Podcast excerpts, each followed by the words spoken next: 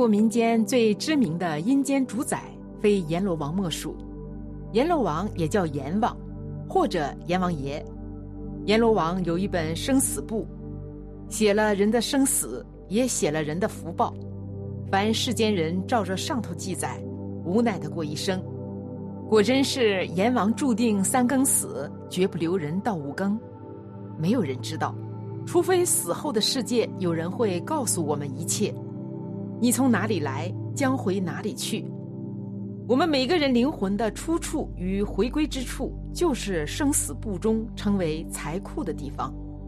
财库记载了你一再轮回的所有资料，善恶、阴阳财、因果债等，可以说是灵魂的 DNA 库。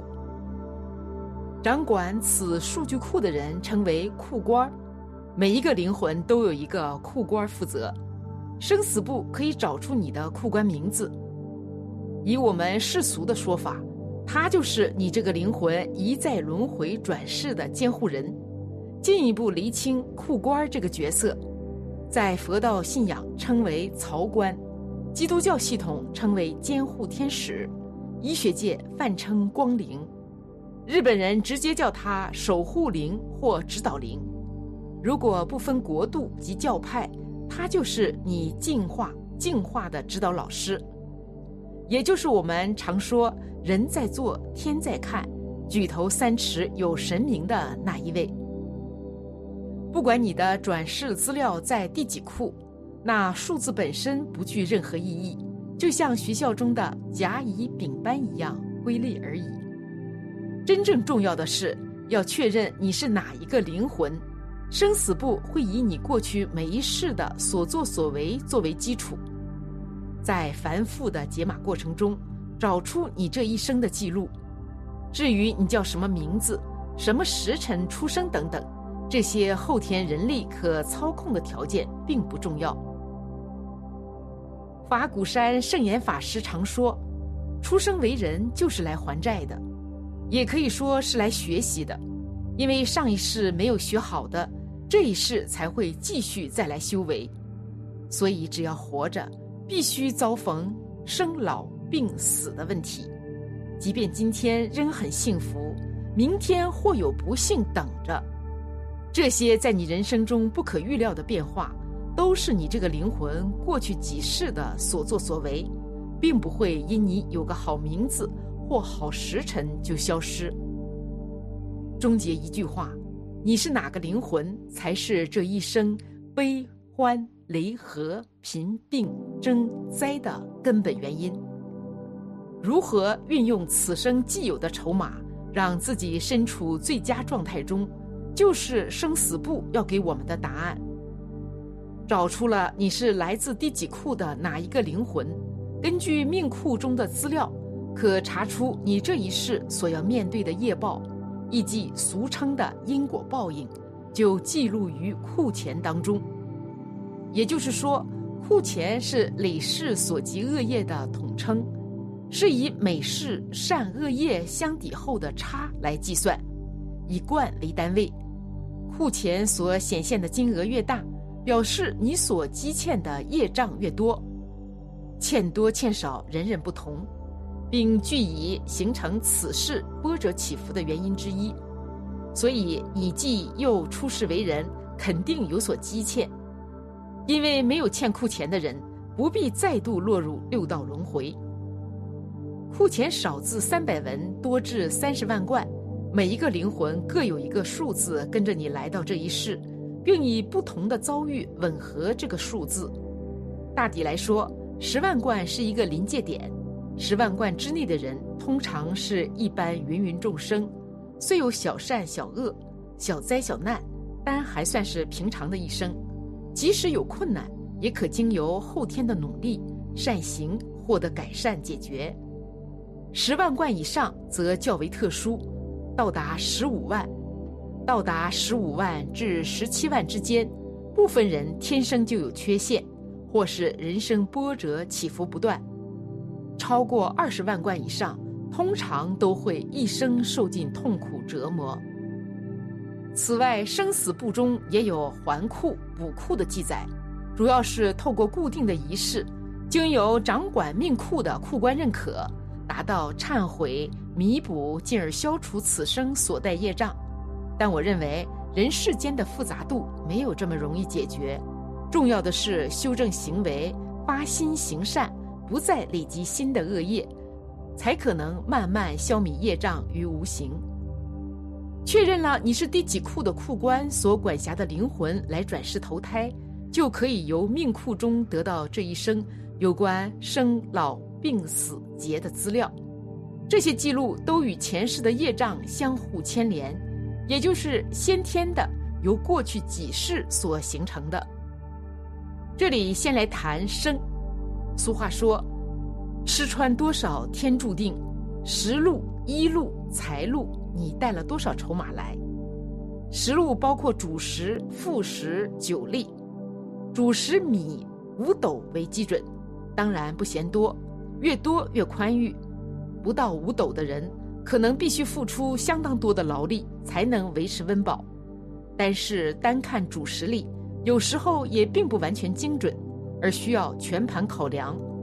如带了很多米，而酒肉很欠缺，那只是一个能吃粗饱的人。台中某工厂老板只带了八斗米，他厂里的一个工人却带了三担。如果这个工人的酒和肉带的不多，他就是属于以劳力营生的，相对的，如果米袋很少，酒肉却很多，就是比较可以享受享福的人。如果米和酒肉都很少量，那这一生只得为生活奔波不停。副食以肉为代表，三斤是标准值，若是不到此数，那就要多注意，少吃大鱼大肉，否则痛风、糖尿、血管、血压等疾病。很容易就找上门了。酒类比较特别，没有标准，带的多少与爱不爱喝酒是两回事，而是有没有喝的条件。如果你滴酒不沾，当然就无所谓带多带少；如果你命中没酒却贪杯，会因过度耗费自己所缺乏的东西，额外遭受原本不在命中的灾劫，且完全与酒有关。如脑充血、肝癌、车祸、伤残等。曾有一位工厂小开，生死簿显示他的结束在六十余岁，却在四十二岁因肝癌病逝。当他的妻子在他往生后前来查他的生死簿，看到他命中没带半滴酒，恍然明白他的死因。妻子说他生前爱酒如命，天天喝得醉醺醺，原来是没那个命喝。至于一的标准，女生三件，男生两件，带到十套以上的人，表现在行为上，通常是比较在意外表形象，出门前翻遍衣橱，站在穿衣镜前穿穿脱脱，考虑再三无法搞定。最后来谈钱，成为这一世你能不能成就事业财富的关键。常态下最上限是三十贯。不及十贯的人创业能成功的机会不大。纵观食禄、衣禄、财禄，和我们一生的发展大抵上都是吻合的。母教学医院的主任级医师，他太太在生的部分所带来的物质筹码却少得出奇。后来听这位医生的同事说，这位医生太太的行为怪异，在宿舍阳台堆满四处捡回来的杂物。院方不准摊贩进入，他就将旧物搬进搬出，拿到警卫室外，找来收旧货的回收商，却又因嫌价钱太低不愿卖，再搬回楼上，三两天折腾一回，搞得宿舍老鼠蟑螂乱窜。医生先生把杂物丢了，隔几天他又开始了，真是典型的乞丐命。总而言之，不论你带了什么筹码来到这个世上。都应惜福惜物，以期每世都有盈余，作为下辈子的福报。浪费成性的人，提早消耗光了此世的吃穿，只得透支下一世或再下一世的，越投胎越歹命，那可就呼天不应，叫地不灵了。既然所有记录都与李氏的作为有关，那么其中的病，也就是一般大家听到因果病、业障病了。只是生死簿中所认定的因果病，并非是指哪一种病，而纯粹是以症状而言，也就是纠缠一生、重复折磨、无法断根的，才叫因果病。这病会应验在哪一部分？或许是循环系统、泌尿、生殖、代谢、消化系统等等，都有详细记载。至于在人生中的哪一个阶段会浮现出来，程度轻重，则与个人的养生态度、生活习性、善恶因缘都有关联。出现了就只能与它同在，坦然接受。当然，医疗科技的发展使得现代人有相当好的控制、照护、医疗，也无需太在意。带因果病灶的人，如果所欠的业超出十万贯以上，就得好好注意了。通常库钱累积越多，遇事越难解决。除非及早在事情发生以前纠正自己的所作所为，往正的善的方向调整，渴望减轻伤害。有句话说：“菩萨畏因，众生怕果。”芸芸众生总是先做了再说，当后果展现时，后悔已经太迟。因果律其实就是自然律。与迷信无关。生死簿中所记载的都是先天的，与业因有关的后可因个人的所为去改变，是每个人所谓修为的空间。无论你这一生有没有带着因果病灶，都应注重养生，把不好的习性戒除才是重点。